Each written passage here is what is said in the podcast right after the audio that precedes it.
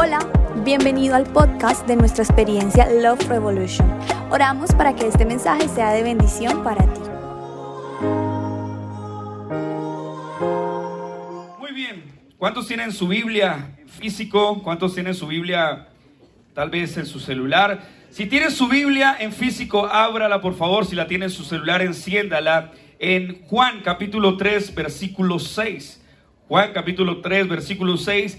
Si no tiene una, le invito a que por favor pueda tener una en su casa, es una espada, la de los cristianos. Y si no, mire sus ojos, lleve sus ojos azules allá a la pantalla, que quiero leerle este pasaje. Dice Juan capítulo 3, verso 6, se lo va a leer en una versión, la Reina Valera contemporánea, y dice, lo que nace de la carne, carne es, y lo que nace del espíritu, espíritu es. Ahora quiero que vaya conmigo a Gálatas capítulo 5, versículo 16 al 17, dice la palabra, digo pues, vivan según el espíritu y no satisfagan los deseos de la carne, porque el deseo de la carne se opone al del espíritu y el espíritu se opone al de la carne, y estos se oponen entre sí para que ustedes no hagan lo que quisieran hacer. Padre, te damos gracias por este domingo. Papá, gracias porque sabemos que mientras te cantamos celebramos tu victoria en la cruz. Gracias porque mientras nos saludamos los unos a los otros, nos recuerdas que en eso el mundo conocerán que somos tus hijos, en que nos amamos los unos a los otros. Y sabemos que la iglesia no es para aguantarla, es para disfrutarla, Señor.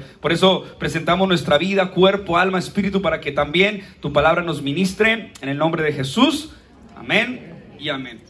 Hay una vieja analogía que he contado en muchas ocasiones, que había un hombre que tenía dos perros, uno blanco y uno negro, y lo llevaba a competir en un lugar donde habían peleas. Y entonces siempre que lo llevaba, habían cientos de personas que se reunían a hacer apuesta de gallos, apuestas de perros, pero esos dos perros llamaban la atención de la gente. Entonces el dueño de los perros siempre decía, hoy apuéstele al blanco. Y efectivamente en la pelea el blanco ganaba. Al otro día decía, hoy apuéstenle al negro y el negro ganaba la pelea. Y todos los días siempre decía algo, hoy apuéstenle otra vez al negro, el negro ganaba, ahora apuéstenle al blanco, el blanco ganaba. Y el tipo siempre acertaba el perro ganador. En algún momento alguien quiso ser parte del, del negocio y quiso tal vez ser socio y le dice, bueno, yo quisiera saber cómo tú acertas cuál es el perro ganador. Me gustaría invertir un buen dinero, pero quiero que me digas la verdad. Quiero que seas franco, quiero que seas honesto y me digas cómo sabes tú cuál perro va a ganar la pelea.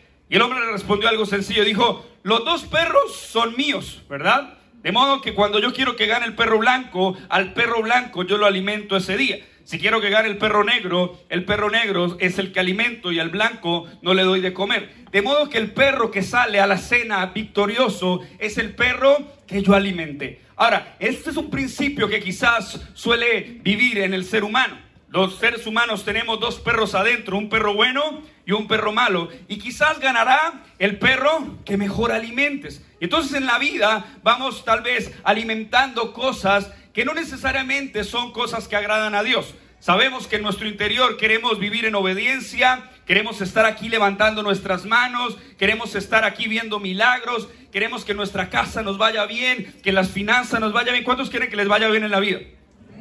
Muy pocos. ¿Cuántos quieren que les vaya bien en la vida? Es normal, nadie dice, uy Señor, tengo unas ganas terribles de fracasar. No es que quiero ser un perdedor, mejor dicho, no. Todos queremos ganar, que nos vaya bien, que la palabra éxito aparezca etiquetada en nuestro proyecto de vida. Sin embargo, vamos alimentando muchas veces cosas que se oponen al espíritu, cosas incorrectas. Si vamos a mirar conductas morales, en los solteros, temas como la fornicación, en los casados, temas como el adulterio, tal vez temas que tienen que ver con laxivia, con lujuria, temas de conducta moral que muchas veces nos hacen transgredir o desobedecer a Dios y eso retiene la bendición. Ahora, pero también miramos que en muchas ocasiones alimentando cosas como los celos, avaricia, ataques de ira, tal vez envidias, y a veces pensamos que los pecados tienen estrato y tienen categoría. Tal vez usted ve un adulterio eh, un poco mayor o de más peso que ver una envidia. Tal vez un celo, una discordia. Pero los pecados no tienen que ver nada con estratos. Los pecados no tienen que ver nada con pecados buenos, malos, bonitos, baratos. No. Todos los pecados hacen que aflore la naturaleza carnal. Mira lo que dice Primera de Juan capítulo 2, versículo 16. Porque todo lo que hay en el mundo, Los deseos de la carne, los deseos de los ojos y la vanagloria de la vida no proviene del Padre, sino del mundo. Es decir, en este mundo los deseos de la carne afloran bajo lo que ves. El consumismo, el deleite de hacer lo malo. Muchas veces usted está siendo consciente que si haces una analogía del pecado, lo bueno y lo malo y lo feo, nadie peca y dice qué horrible pecar. Nadie va a pecar y dice qué asqueroso pecado. Sé que un joven llegó campesinito a la granja y ese día el tío estaba de buen genio y le dijo, lo voy a llevar a la ciudad para que conozca la ciudad, lo llevó y cada cosa que le mostraba era una cosa que le daba una lección. Decía, ve ese eh, mamotreto grande que está ahí parado, eso se llama edificio. El niño así. Deslumbrado, decía edificio. Él pasaba un carro así, le decía, eso de cuatro llantas se llama carro. El niño, uy, carro. Pasaba alguien en moto, uy, eso se llama moto. El niño, uy, moto. Y en ese momento va pasando una muchacha bendecida, prosperada y en victoria. De esos que cuando usted no es cristiano o tal vez tiene la carne aflorando, la ve pasar y le dicen, uy, así te quería ver, Satanás. ¿Sí? Entonces pasa la muchacha así, el niño queda así como... Y en ese momento el tío le dice, no mire eso, no mire eso porque eso es el diablo. Y entonces niño, bueno, no puedo mirar eso porque eso es el diablo. Llegan a la casa, están con una guapanelita, una almohábana y empieza a hacer el diagnóstico de cómo le fue en la ciudad. ¿Cómo le pareció la ciudad? Increíble. ¿Le gustó la ciudad? Fantástica. ¿Qué fue lo que más le gustó de la ciudad? El diablo. ¿Verdad? Porque nadie puede ser hipócrita y decir, no es que pecar, es una asquerosidad. Gos, pecar, ¿cierto? No, la gente peca porque de una u otra manera nuestra naturaleza carnal aflora lo que es opuesto a Dios. Por eso la carne se opone al espíritu y el espíritu se opone a la carne, los deseos de los ojos, la vanagloria de la vida. Todo eso no proviene de Dios, todo eso proviene del enemigo que nos distrae. Siempre decimos en esta casa, cuando Satanás no pueda destruirnos, intentará qué? Distraernos. Y la distracción hace parte de esta generación. Ahora mira lo que dice la nueva traducción viviente, ese mismo pasaje. Dice, pues el mundo solo ofrece un intenso deseo por un placer físico un deseo insaciable por todo lo que vemos y el orgullo de nuestros ojos, de nuestros logros y posesiones. Nada de eso proviene del Padre, sino que viene del mundo. Yo recuerdo que en algún momento alguien me mostró una teoría conspirativa de un político muy conocido en Estados Unidos que asesoró a importantes gabinetes presidenciales y el tipo al parecer tenía una isla privada. No sé si lo conocen o han visto, pero al comienzo parecía ser una teoría conspirativa. Luego, eso fue llevado a Netflix y en la plataforma de Netflix empezó a salir toda la historia de Jeffrey Epstein, donde estaban mostrando cómo artistas como Kurt Cobain de Nirvana y muchos más en algún momento visitaron esa isla. Y ellos hablaban del derroche de lo habido y de lo imaginado, o de lo inimaginable o de lo impensable. Había lujuria, laxivia, sexo, drogas, alcohol, todo era ilimitado. Y entonces en medio de eso, la gente que tenía poder, la gente que tenía renombre, iba, asistía y decía, wow, puedo disfrutar del sexo deliberadamente, puedo disfrutar del el trago de forma deliberada, puedo disfrutar de las drogas que se me antojen. Y todo lo que vivían para ellos era un derroche. Ahora yo he tenido la oportunidad de conocer personas, pasó en Medellín, una persona compró una casa de Pablo Escobar, de esas que confiscaron, y el hombre me decía, tengo mucho dinero, tengo la oportunidad de tener una de las casas confiscadas de este ex narcotraficante. Pudimos asistir a la casa, a ver literalmente esa casa era una locura. Y en medio de eso decía, pero levantarme cada mañana y sentir un vacío insatisfecho, un vacío insaciable, definitivamente eso no tiene precio. El vacío insaciable que solamente Dios puede llenar los deseos, la vanagloria de la vida, el deleite, tener mucho dinero, alcanzar logros, posesiones, nada va a calmar el hambre en tu espíritu de conocer a Dios. Es la necesidad de nuestra vida. Por eso el título de este mensaje es carnal. Porque a veces la carnalidad empieza a oponerse en nuestro trato obediente a Dios. Y entonces cuando eso sucede empezamos a batallar por a quién agradamos, a quién servimos. Servimos a, a Dios, servimos a los deleites o a los placeres de nuestra carne. En el libro Mero Cristianismo de Cecil Lewis, el escritor de Crónicas de Narnia, él hizo una conclusión interesante de lo que nosotros pensamos que sería Dios con respecto al pecado. Dice, Dios parece más esa clase de persona que siempre está espiando a ver si la gente se divierte y entonces intenta impedírselo. ¿Cuántos hemos pensado eso en algún momento?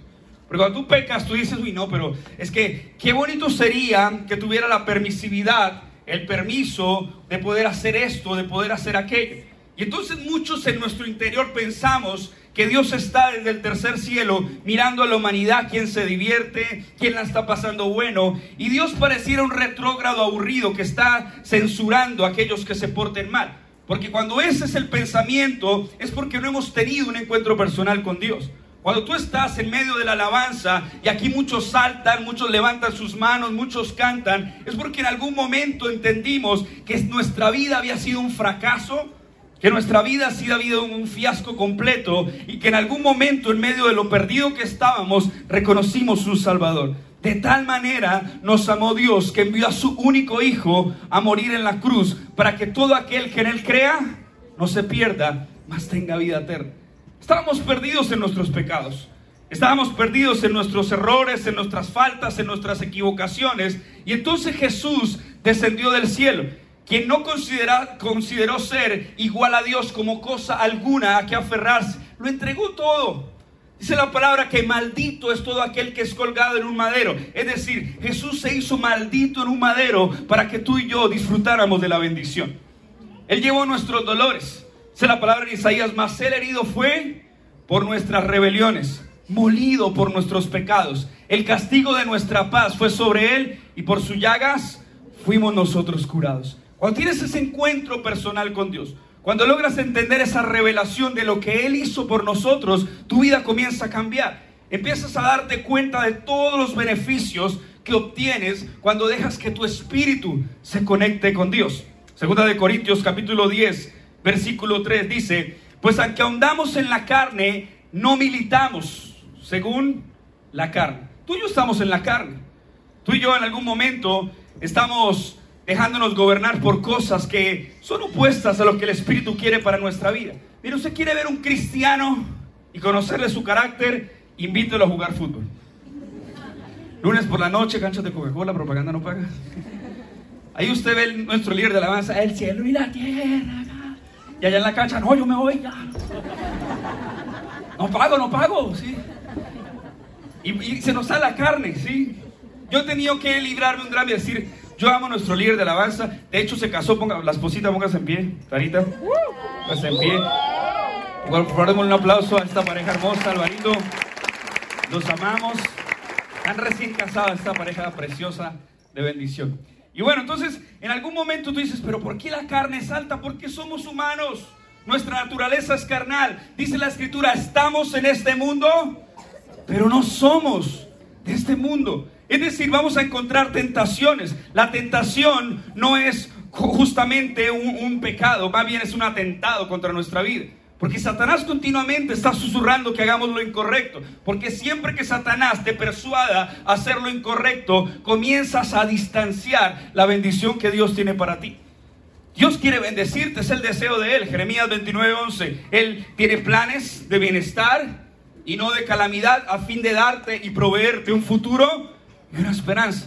Pero cuando fallamos por nuestra carnalidad, tomamos ventaja o perdemos distancia con respecto a lo que Dios quiere bendecir. Dios quiere abrir los cielos a favor de sus hijos. Dios quiere sorprenderte. Dios, siempre lo decimos en la casa, hay dos velocidades que tiene Dios, la despacio y los de repente.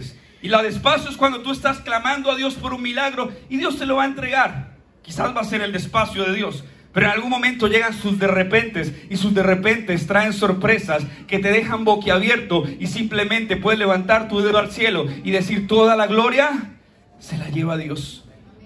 Pero estamos en este mundo y no somos de este mundo. A veces no vemos eso como una ventaja.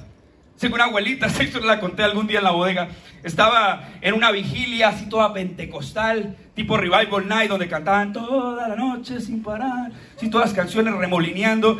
Dice que la abuelita llegó y el pastor empezó así como muchos pastores a decir, ¿cuánto me regalan cinco minuticos? Levánteme la mano. Entonces levantaba la mano, 5, 10, 15, 20, 20. Y esa vigilia se postergó como hasta las 3 de la mañana. Y entonces Cuando estaba el de la alabanza decía, vamos a adorar a Dios porque estamos en este mundo, pero no somos de este mundo. Aleluya, gloria a Dios. Usa la manga larga, Rambo, la papaya, ¿sí? Pasó entonces el que iba a orar por la ofrenda y dijo, vamos a ofrendar con gozo y alegría porque estamos en este mundo, pero no somos de este mundo. Aleluya. Pasó la predicación y el predicador dijo, bueno, tengo un versículo que Dios me reveló en la alabanza. Estamos en este mundo, pero no somos de este mundo. Pasar la persona que iba a dar los anuncios y dijo, bueno, vamos a orar porque nos vamos de campamento y estamos en este mundo, pero no somos de este mundo. Uy, el mensaje subliminal estaba clarísimo, ¿cierto? Estamos en este mundo, pero no somos de este mundo. Y la abuelita estaba ahí en primera fila escuchando el sermón. Como a las 3 de la mañana, que termina la vigilia, la abuelita se acordó que no tenía con qué devolverse para la casa. Y entonces la abuelita dice, ¿y ahora qué voy a hacer? ¿Cómo me devuelvo? ¿Qué tal que me roben? No importa, ¿estamos en este mundo? Pero no somos de este mundo. Dice que le puse la chamarra así, así, todo así. El frío pegaba así como... Y ya va caminando así por una de las calles más peligrosas, al barro mi primera puñalada, así como... Y de momento salen dos tipos así, tú, de la nada, camisa del Nacional, seguro, ladrones, ¿sí? Y entonces cuando salen así, tú, tú, dicen, uy abuelita, que no le da miedo caminar tan sola a estas horas. No, mi hijo, yo ya no soy de este mundo. Dicen que no los han vuelto a ver. Que dejaron de robar de por vida. Ahora, pero hay ventajas al estar en este mundo y no ser de este mundo, ¿cierto? Ahora quiero contarte rápidamente una historia que está en Jueces, capítulo 14, y con esto voy a desenlazar este mensaje el día de hoy. Jueces 14 narra la historia de Sansón. Esa historia tiene muchos matices en las cuales puedes aprender y no vamos a culpar a Sansón, pero quiero que aprendamos de su testimonio. Dice el versículo 1 del capítulo 14, Sansón fue el pueblo de Timná y al ver a una joven filistea se enamoró de ella. Cuando volvió le dijo a sus padres, he visto en Timná a una joven filistea y quiero casarme con ella. Hagan ustedes los arreglos necesarios para la boda. Sus padres le preguntaron, ¿por qué tienes que elegir como esposa a una mujer de estos filisteos que no conocen a Dios? Eh, es que no hay mujeres en nuestro pueblo, entre los demás pueblos israelitas. Pero Sansón insistió, esa muchacha es la que me gusta, ¿cierto? Me gusta, me gusta, me gusta. Entonces estaba ahí enamorado. Como más de uno, es que esa es la que me gusta. Y uno dice, pero no es la que usted quiere, es la que le conviene, ¿cierto? Pero no importa, me gusta. Entonces, esta es la que me gusta. Vayan a pedirla para que sea mi esposa. Sus padres no sabían que Dios había dispuesto que esto fuera así, porque buscaba una oportunidad para atacar a los filisteos. En esa época los israelitas estaban bajo el poder de los filisteos, así que Sansón y sus padres se fueron a Timná. Escuche esto, cuando Sansón pasaba por los viñedos, de pronto se oyó un, un rugido, no parecía un rugido, pero un rugido y un feroz león lo atacó. Pero el Espíritu de Dios actuó sobre Sansón y le dio una gran fuerza. Entonces Sansón tomó al león entre sus manos, por favor recrece esa historia, lo tomó entre sus manos como y lo despedazó como si fuera un cabrito. Pero no les dijo a sus padres lo que había sucedido. Poco después llegaron a Timná y Sansón fue a hablar con la muchacha de la que estaba enamorado. Versículo 8. Unos días más tarde, cuando Sansón volvió para casarse, se apartó del camino, se apartó del camino, para ver al león muerto. Y resultó que en el cuerpo del león había un enjambre de abejas y un panal de miel. Sansón tomó la miel con las manos y se fue por el camino comiéndola. Al llegar a donde estaban sus padres, les dio miel y ellos comieron, pero no les dijo de dónde la había sacado. Su padre fue a la casa de la joven y Sansón hizo allí una fiesta, porque esa era la costumbre entre los jóvenes. Y cuando lo vieron los israelitas, se llevaron 30 muchachos para hacerle compañía. Sansón le dijo a los jóvenes, presta atención, él se aparta del camino, había destruido, devorado, había cazado un león, lo había destruido, pero días después pasa por el camino, dice que se aparta del camino. No es algo que la Biblia tengamos que menospreciar ni menoscabar. Él se aparta del camino y observa el cuerpo del león muerto, el cadáver del muerto, del difunto que falleció. Y observa que ahora ese león tiene un enjambre de abejas, un panal de miel, toma la miel y se la lleva comiendo por el camino. Ahora mira lo que dice más adelante. Dice que vio a los muchachos y le dijo, les voy a decir una adivinanza. Si me dan la respuesta dentro de los siete días que va a durar la fiesta, les daré a cada uno de ustedes una capa de tela fina y un conjunto completo de ropa de fiesta. Pero si no la adivinan, cada uno de ustedes me tendrá que dar a mí una capa de tela fina y un conjunto completo de ropa de fiesta. Los jóvenes contestaron, dinos la adivinanza, queremos oírla. A ver si todos aquí son adivinos. Entonces Sansón les dijo, del devorador salió comida y del fuerte salió dulzura. Ellos no tenían idea de esa adivinanza. Eso no era como eh, las adivinanzas de hoy, no era una adivinanza común, ellos no la entendieron. Entonces ellos empezaron a persuadir a la prometida o a la chica con la que Sansón se quería pasar. Dice, averíguanos la solución de la adivinanza, haz que tu prometido te la diga, porque si no, si no, si no, si no te queremos a ti y a toda tu familia, ¿acaso pretenden dejarnos desnudos? Ella fue a ver a Sansón y llorando le dijo, tú no me quieres, pajarito, me desprecias. A mis amigos le contaste una adivinanza, pero a mí no me has dicho la respuesta. Sansón le dijo, Vicky, Vicky, Vicky, Vicky, pero mujer, si ni a mis padres se las he dicho, ¿por qué te la tengo que decir a ti? Ella estuvo llorándole el resto de la semana. Ahora, la historia se desenlaza, que finalmente les cuenta la historia, va y levanta unos cuantos, les quita la ropa, se la da porque hizo una adivinanza y una apuesta. Ahora, lo curioso de este capítulo es que Sansón era nazareo. La palabra nazareo significa separado para Dios, apartado para Dios. Cuando tú y yo decidimos vivir una vida consagrada, nos apartamos para Dios. Apartamos un domingo como hoy para venir a darle gloria a Dios. Apartamos un día como hoy para venir a exaltarle, agradecerle por todo lo bueno que él ha, sido con nosotros. Y entonces Sansón siendo nazareo, había en ese contexto ciertos requerimientos. Por ejemplo, no podía cortarse la melena, él no podía hacer el voto de cortarse su pelo, tampoco podía tocar un cadáver, no lo podía hacer. Y entonces Sansón empezó a tener una serie de actos de desobediencia. Voy a darles un ejemplo sencillo, si me colabora Andresito.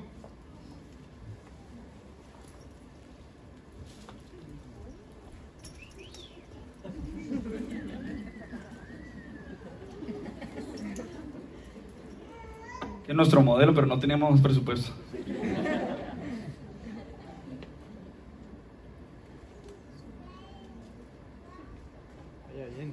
Ahora ejemplo acá. ¿Qué pasa? Escuche esto. Alguien se pone a averiguar, bueno, pero ¿por qué dentro del cadáver muerto del difunto que falleció del león debería haber un panal de, miel? ¿Por qué deberían haber abejas? La respuesta es muy sencilla. En algunos lugares desérticos donde los árboles o las animales no pueden cavar una, hacer una colmena porque no hay un hueco, quizás llegan a donde hay animales que están por ahí en el camino y comenzaban a hacer eso. Ese no es realmente el problema.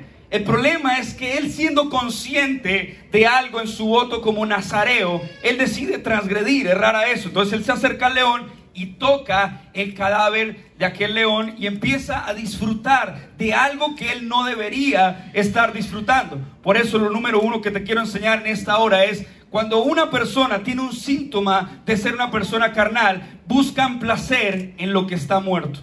El pecado debería ser algo que detestemos porque nos hace daño. El pecado, ¿cuántos de nosotros en algún momento entramos en el mundo de la pornografía y por más que ese mundo sea atractivo para muchos hombres, en algún momento eso te hacía sentir vacío, te hacía sentir sucio, te hacía sentir inseguro y empezó a generar conflictos en tu matrimonio? ¿Cuántas cosas en las cuales el sistema en el cual estamos pareciera que es normal? Porque hoy a lo malo se le llama bueno, a lo bueno se le llama mal. De hecho, hoy no estamos en un sistema que se pueda decir lo que es moral, lo que es inmoral. Hoy ni siquiera se habla de lo moral o lo inmoral, se habla de lo amoral. Hoy lo que para ti es malo, para otro no lo es. Hoy estamos en una generación que cuando tú entras a las redes sociales, entra a Twitter y empiezas a incendiar el país. Entras a ver una noticia. Esos días salí en una noticia, en un periódico. ¿Sí me vieron? Sí, ese que está ahí dando una conferencia que parece Pedro el Escamoso soy yo. Sí. Tenía el pelo churco antes, pero desde que descubrí el mundo de Alicer. Pero eso no sale de acá, ¿no? Y entonces mucha gente empezó a hacer mofa del colegio, bueno, la plata del colegio, que esta gente, otros me culparon a mí que por mí lo habían cerrado. Yo no tengo la culpa que pusiera puesto una, una foto mía. Pero escúchame bien, mucha gente empieza a vivir en el mundo con toxicidad, con rabia, con ira, con todo lo que la palabra describe que es opuesto al espíritu. Y entonces cuando la carne está así como en este momento en nuestra vida, empezamos a vivir una vida completamente desobediente y desconectada de Dios. Sansón se apartó de qué? Del camino.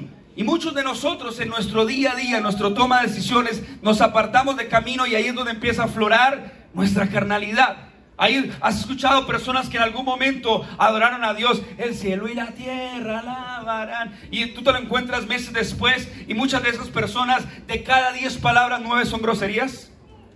¿Te has encontrado a esas personas?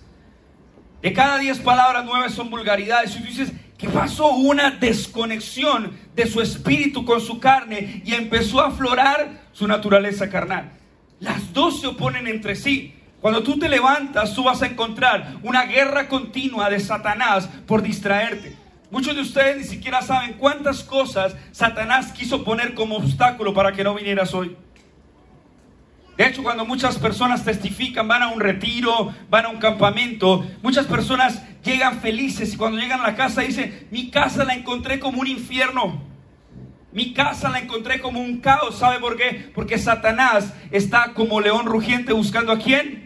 Devorar. Pero no dice que es un león, dice está como león, porque Satanás lo imita todo. Y entonces en la vida, cuando la naturaleza carnal, cuando tienes un síntoma de tu naturaleza carnal, lo primero que haces es buscar placer en lo que está muerto. Y eso tenemos que replantearlos hoy.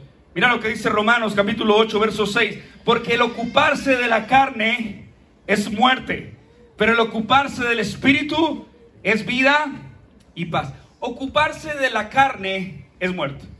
Pero ocuparse del Espíritu es vida y paz. ¿Cuántos de ustedes quisieran tener paz en su día a día? Vemos memes, frases bonitas en internet. La mejor almohada es tener una conciencia tranquila. ¿Y cuántos saben que eso es muy cierto? Porque a veces la conciencia mucho no los deja dormir. La conciencia mucho les dice que erraron, que fallaron, que hicieron lo, lo incorrecto. Y su naturaleza carnal les quita el gozo y la felicidad. Por algo Jesús dijo, mira, les doy un regalo. Paz en la mente y paz en el corazón. La paz que yo les doy no se las da el mundo. Cuando tú tienes un encuentro con Jesús y el Espíritu empieza a aflorar en ti, experimenta la paz de Dios que sobrepasa todo entendimiento. Eso es lo que necesitamos en nuestra vida, tener la paz, tener el gozo, porque el gozo del Señor es nuestra fortaleza. ¿Por qué los índices hoy dicen que la depresión está ganándole la batalla a muchos? ¿Por qué la ansiedad fue un tema que se empezó a desatar tan fuerte? ¿Cuántos de nosotros no sufrimos de bullying en el colegio? Yo a mis 35 años, mejor dicho, sufrí el bullying a vida y por haber, pero ¿por qué a nosotros no nos golpeó tanto como a una generación que está surgiendo? Quizás por el ciberbullying, o quizás porque realmente en muchos ha aflorado más la carne que el llegar a darle prioridad al espíritu. Nosotros necesitamos empezar a, tener vidas conectadas con el Espíritu. Dice Denzel Washington que siempre el famosísimo actor, que él tuvo un hábito fue tomar sus chanclas de la casa y meterlas muy debajo de su cama para que todas las mañanas cuando su celular o su alarma sonara, lo primero que él tendría que hacer es arrodillarse a buscar las chancletas, pero obviamente al quedar en esta posición, su primer minuto del día lo comenzaba dándole gracias a Dios. El depender de Dios de pie demostramos nuestra estatura, dijo Einstein, más de rodillas demostramos nuestra dependencia. Si tú no puedes con tus problemas de pie, inténtalo de rodillas, porque cuando dejas que el Espíritu empiece a aflorar en ti, vas a ganar las batallas, vas a obtener victoria. Pero cuando la carne está haciendo lo que más aflora en tu vida, te pierdes de la paz que Dios quiere para ti. Gente necesita paz.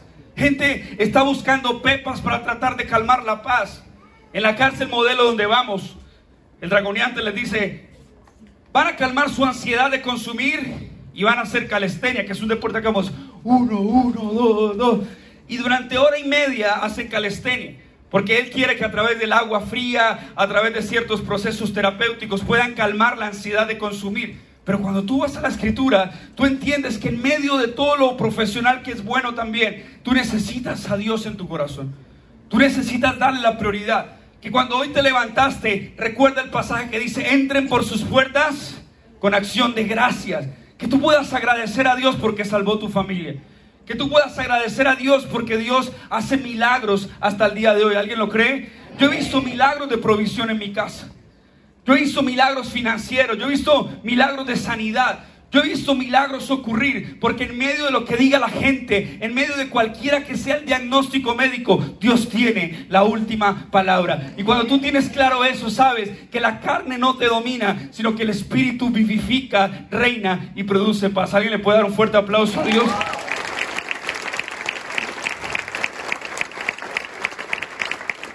Porque el ocuparse de la carne es muerte, pero el ocuparse del espíritu es vida y paz. Las intenciones de la carne llevan a la enemistad contra Dios, porque no se sujetan a la ley de Dios, ni tampoco pueden. Además, los que viven según la carne no pueden agradar a Dios. Sansón cometió las tres F que quizás destruyen a los hombres, faldas, fama y fortuna. Son las tres F que destruyen a los hombres. Entonces destruyen en qué sentido? Que cuando dejamos que la carne gobierne, nos desconectamos de Dios. Le sucedió al rey David también. Le sucedió a innumerables hombres en la Biblia que en algún momento, en un pequeño lapso de ventaja, el enemigo empezó a ganar la batalla. Y entonces buscamos el placer en lo que está muerto, en el pecado, en lo que tiene que ver con las cosas que alimentamos en nuestra vida, pero que no nos edifican. James Dean dijo, Vive rápido, muere joven y tendrás un bonito cadáver. ¿Qué tal esta frase, no? Vive rápido, muere joven y tendrás un bonito cadáver. Hay placer para muchos en el pecado. Hay placer para muchos en la religiosidad. Y la religiosidad también habla de muerte. El placer de lo que está muerto, como Sansón viendo ese león muerto. La religiosidad es cuando te dejas enfriar, cuando te dejas entibiar. Dios siempre nos enseña la perfecta ilustración de una persona ardiendo en el espíritu, que está caliente en el espíritu, en el fuego del espíritu, pero también hay el otro extremo, lo frío, personas frías espiritualmente. Y está los tibios, y los tibios, ¿qué dice la palabra? ¿Que Dios qué? Dios los vomita. Y entonces cuando nosotros vemos la religiosidad, entendemos que la religiosidad también está muerta. Porque la religiosidad es cuando estás tibio espiritual, cuando estás frío espiritual, cuando escuchas la alabanza y sales, ah, no me gustó la alabanza. Qué bueno que no te gustó la alabanza porque no era para ti, era para Dios. Pero no puedes estar frío viendo cómo los demás aman a Dios. Yo entiendo cuando estamos rotos, entiendo cuando estamos tristes. Yo siempre bromeo, ¿cómo sabes que un hombre está demasiado roto y triste? Porque le empieza a temblar el labio acá así como... ¿Viste cómo que le lado y usted empieza a cantar ahí en su interior y no voy a llorar cuando te vea partir? Trata de... Pero ahí estamos, a veces fríos o tibios espiritual. Y Dios nos exhorta, Dios nos amonesta, a los tibios los vomito. ¿Por qué? Porque Dios no quiere que tengas una muerte espiritual. Dios no quiere que permitas que la carne mate tu vida espiritual. No lo podemos permitir. Tenemos que cada día vivificar, incrementar, desear que el Espíritu Santo llene nuestras vidas. Eso es algo que tenemos que hacer en nuestro día a día, porque la religión está muerta. En nuestra casa decimos, la iglesia no es para aguantarla, es para disfrutarla. Porque muchos religiosos hacen esto con la religión. Han visto que en algún momento los que tienen 35 años, hubo un tour que se llamaba el Tour de la Muerte, que era en la morgue, que era yendo a las, a las ciencias forenses por allá en el barrio de las dos mentiras, Campo Hermoso, no mentiras, yo, yo amo, tengo amigos de Campo Hermoso. Y entonces ahí uno iba al Tour de la Muerte y en el Tour de la Muerte le mostraban, ese murió por cirrosis. Cirrosis, el mamú le dio cirrosis. Bueno, entonces le dio cirrosis. A ese le dio y le mostraban todo, ¿cierto? Pero había un momento donde empezaban a maquillar a los muertos. Y entonces imagínense un muerto que lo maquillen le pongan colorete, sí, le pongan acá la manzanita así como... Usted puede pellizcar, lo digo con mucho respeto, usted puede pellizcar al muerto. Usted puede gritarle al muerto y el muerto no se va a parar. Está bonito, está maquillado, pero está muerto. Y eso es la religiosidad. Muchas veces maquillamos cosas como espirituales, pero no lo son, están muertas. ¿Alguien está aquí conmigo? Muchas veces pensamos, porque hay gente que dice, uy, a mí no me gusta esa iglesia porque allá saltan mucho. Y estamos saltando porque es que Jesús nos dio la victoria. Y estamos levantando nuestras manos porque hay señal de victoria. Porque cuando levantamos nuestras manos, las cargas se disipan, las cargas se van. Y entendemos que esto no se trata de nosotros, se trata de un Salvador y su nombre es Jesús. Entendemos que la paz no se consigue en unas pepas. La paz es una persona y su nombre es Jesús. Y entonces la gente maquilla lo que está muerto.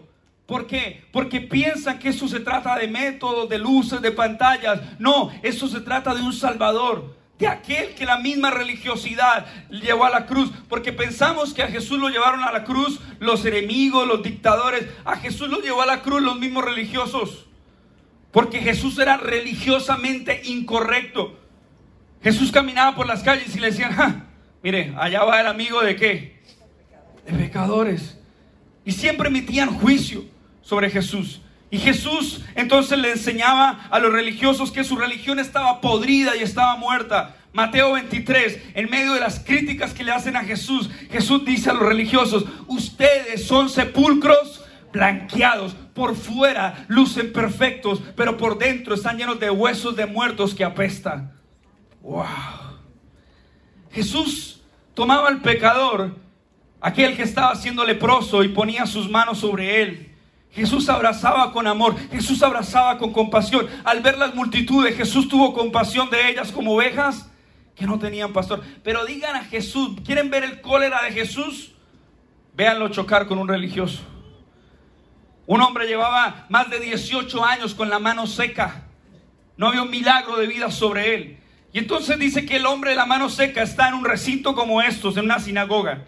Un sábado cuando era terminantemente prohibido sanar por la ley.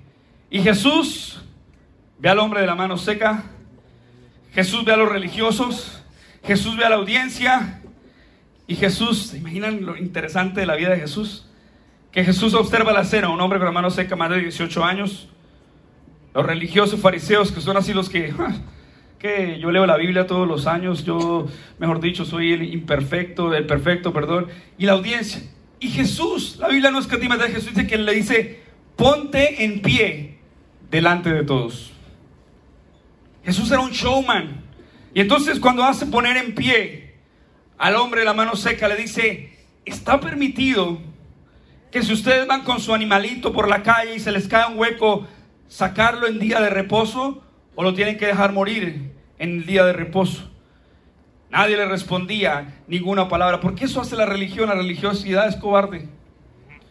Y entonces Jesús hace poner de pie delante de todos y restaura la mano de un hombre que por más de 18 años tenía la mano seca. Los religiosos, en lugar de decir milagro, exaltar a Dios, empezaron a murmurar y empezaron a criticar, porque la religión solo maquilla muertos. Y entonces Jesús, lleno de amor y compasión, hizo un milagro. Milagros que hacía por doquier. Porque a veces en la vida hay personas que dicen ser espirituales, pero están siendo tibias o están siendo frías. Pero lo que Dios quiere hacer en esta generación es una generación que pueda estar lleno de el espíritu en lugar de estar lleno de tanta carnalidad que escuchamos a diario. Uno ve a las chicas así posando en las fotos bikini así,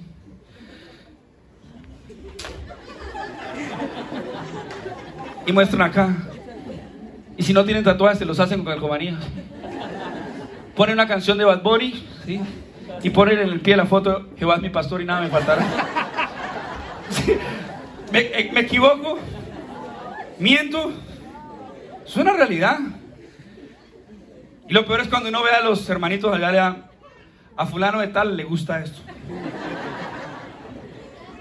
Y cuando tiene a pastora Milenia, mi esposa tomando pantallazos y llamándolos, ¿sí? Oh, pastora, un virus. Pareciera chiste, pero es anécdota. No, pastora, sí, a mí me salió. Eres tú el de la foto, yo le di clic y le dio me gusta a todos. Lina Tejero, todas esas actrices, le dio me gusta.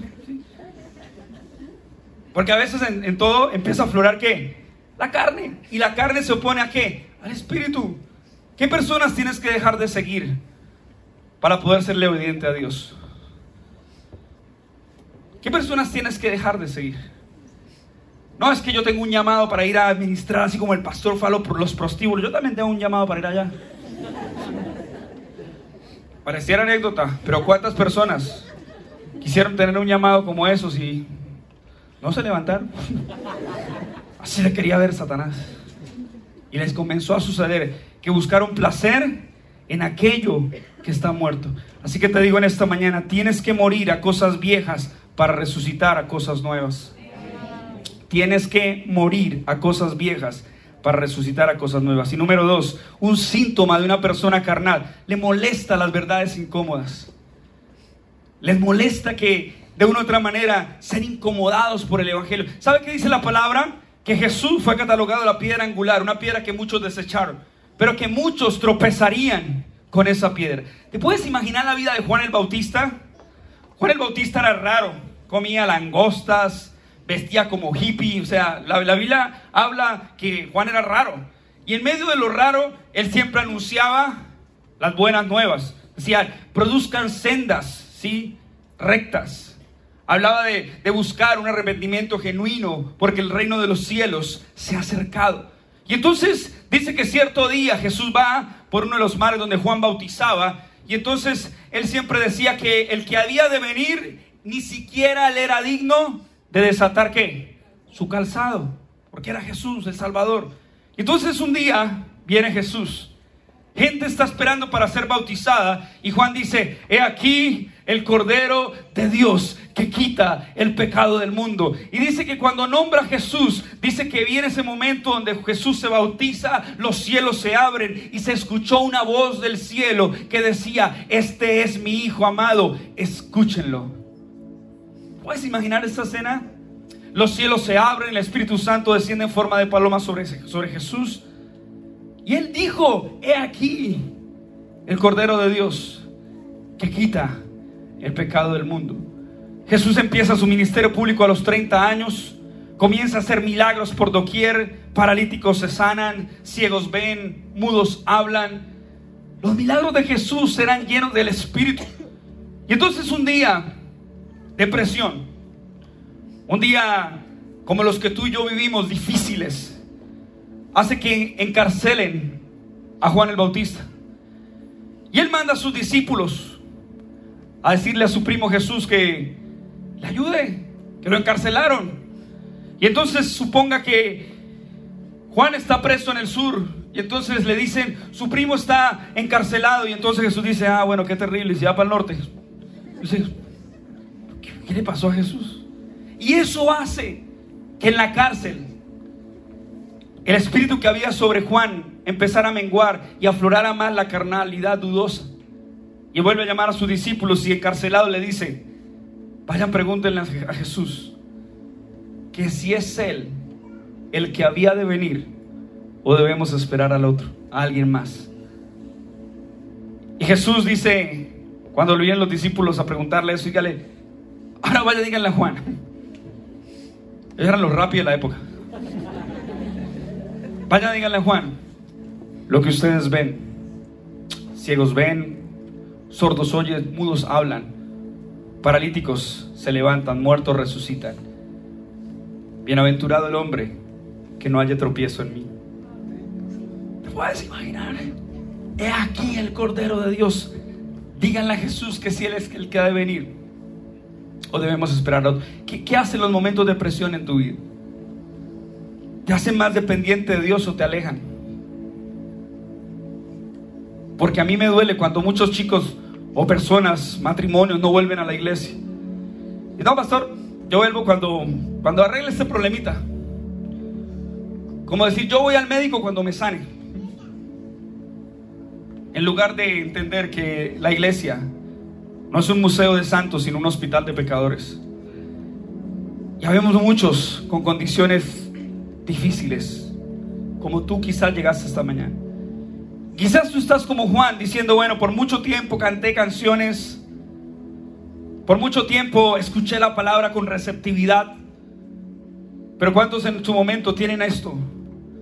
Una carne que les aflora más. Y tal vez como Juan quisieran decir, mira, yo no sé si tú tienes aún planes conmigo. Sansón se apartó del camino. Y cuando se aparta del camino, todos conocen la historia, empieza Un coqueteo con el pecado, un coqueteo con lo erróneo, un coqueteo con lo que él sabía que no estaba bien. Tanto así que después conoces la historia, que cuando le quitan su cabello, no solo le quitan su cabello, le sacan los ojos. Y ahora ya no está haciendo adivinanzas. Ahora es el circo, porque se burlan de él. Los filisteos se burlaban de él. Hacían mofa sobre él. Porque cuando tú tomas pequeñas decisiones equivocadas, comienzas a alargar la distancia de todo lo que Dios quiere para ti. Dios no te impide pecar porque es que Dios es un Dios antiparche. Ay, no, Dios, qué aburrimiento. ¿Por qué Dios no nos deja pecar? ¿Por qué Dios no le deja tener a unos siete mujeres? Pues simple, piense, siete suegras. Dios mío. Si las suegras fueran buenas, Dios tendría una. Eso me lo contó Álvaro hace poco. No, mentira, mamá. Te amamos, te amamos. ¿Te imaginas? ¿Cuántos de ustedes hubiesen hecho oraciones tan absurdas como, ay, es que hubiese querido hacer esto? Yo le doy gracias a Dios que Dios me respondió no a muchas de las peticiones absurdas que yo hice. Comiría a mi esposa, ¿vos te imaginas? Porque la carne era lo que dominaba más que el espíritu. Y los dos se oponen entre sí. Así que en esta mañana yo te invito a que entiendas lo que dice Gálatas 6:8, porque el que siembra para la carne, de la carne segará corrupción. Mas el que siembra para el espíritu, del espíritu segará vida eterna. Hoy prefiero matarte con la verdad. Dice John Hooks, prefiero herirlos con la verdad que matarlos con la mentira. John Hooks dijo, dijo esa frase. Y a veces necesitas entender que si tienes un síntoma de ser una persona carnal, te molestan las verdades incómodas. Alguien aquí entrado me dijo, es que su iglesia crece porque allá no hablan del pecado. Y yo, ahí donde lo ven a uno todo tatuado, musculoso. ¿sí? Pero adoramos a Dios con Estanislao Marino. Soy un grito, un lamento, un sollozo. Porque amamos a Dios por lo que Él hizo por nosotros. Yo no entendería qué sería mi vida sin Dios. Jesús Romero, ese que va a estar en un concierto, un día compuso una canción que decía, ¿qué sería de mí si no me hubieses alcanzado? ¿Dónde estaría hoy? Y esa canción habla de cómo muchos amigos míos hoy están muertos, otros en prisión, otros desconectados, otros que se burlaron porque dijeron, uy gato, me decían cargato, uy gato, se volvió evangélico, le lavaron el cerebro. No, no me lavaron el cerebro, me lavaron de la planta de los pies hasta la corona de la cabeza, con la sangre preciosa de Jesús que nos sanó, que nos salvó. Que nos... ¿Alguien le puede dar un aplauso a la sangre de Jesús? Vamos, bien fuerte. Santiago 3.3, muy rápido, dice, ¿quién es sabio y entendido entre ustedes que lo demuestre con su buena conducta mediante obras hechas con la humildad que le da sabiduría? Pero si ustedes tienen envidias, amargas rivalidades en el corazón, dejen de presumir y de faltar a la verdad. Esa no es la sabiduría que desciende del cielo, sino lo que es terrenal, puramente humana y diabólica.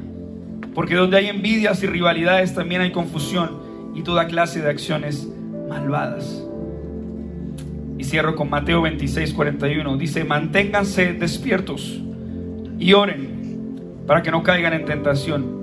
A decir verdad, el espíritu está dispuesto, pero la carne es débil. El diablo es puerco, Betty. ¿sí? La carne es, el espíritu está dispuesto. Yo recuerdo cuando hacíamos los revival, que algún día yo sé que Dios nos lo va a permitir hacer. Llegábamos a las 4 de la mañana a preparar todo. Llegaba Alvarito así, con su guitarra.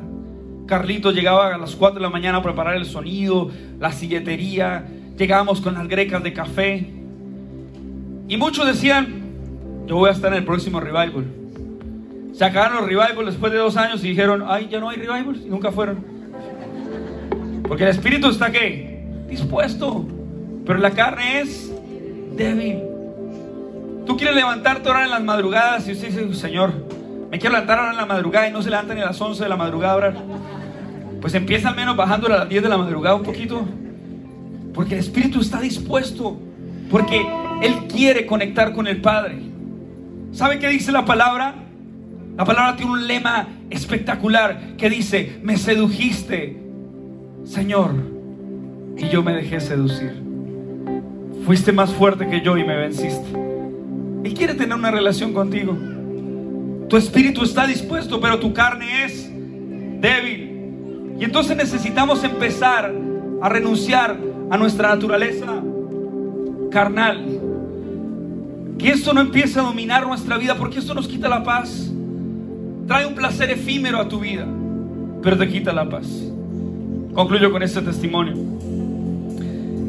Contaban en una noticia en Estados Unidos, no sé si fue cierta, no sé si no lo fue, pero dice que había un hombre que empezó, un joven, a asistir a la iglesia y por ende a la universidad. Y siempre que asistía a la universidad, dice que todo el tiempo lo mandaban a la friend zone. ¿Sí? Le decían, no eres tú, soy yo, baby fiu. No, no se trata de ti. Y nunca le prestaron atención. Y dice que este chico, bueno, se acostumbró a su vida, rechazado, despreciado, no lo tomaban en cuenta. Pero curiosamente, después de empezar a asistir en la iglesia, como suele pasar, una chica que todo el mundo codiciaba, decidió poner sus ojos sobre él.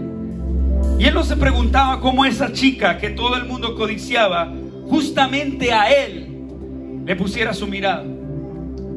Para hacer la historia larga corta, dice que empezó a salir con ella. Empezó a compartir en muchas ocasiones. Escuchaba las voces de mamá diciéndole, guárdate hasta el matrimonio. Le decía, no desobedezcas a Dios, no te apartes del camino. Y dice que ese hombre empezó a batallar con su naturaleza carnal y con lo que se oponía con las enseñanzas del Espíritu. Y dice que en algún momento decidió dejarse llevar. Resultó en un motel de los Estados Unidos teniendo relaciones sexuales con aquella chica. Él dijo, toqué la cima del cielo. Y aquella noche mientras dormía, luego de tener relaciones con aquella chica, se levanta en la mañana y no encuentra a la chica por ningún lado, pero sí encuentra una nota, la cual decía, pasamos una noche espectacular. Postdata, bienvenido al mundo del VIH-Sida. ¿Cuántas de esas situaciones no pasan en el día a día? Porque Satanás vino solamente a hurtar, matar y destruir. Y lo que se opone a eso es el plan de Dios para tu vida y para mi vida. Vida. Vida en abundancia. Así que, como dice Salmo 141.4, no me dejes ni siquiera soñar en hacer el mal o sin querer caer en mala compañía. Quiero que te pongas en pie, por favor.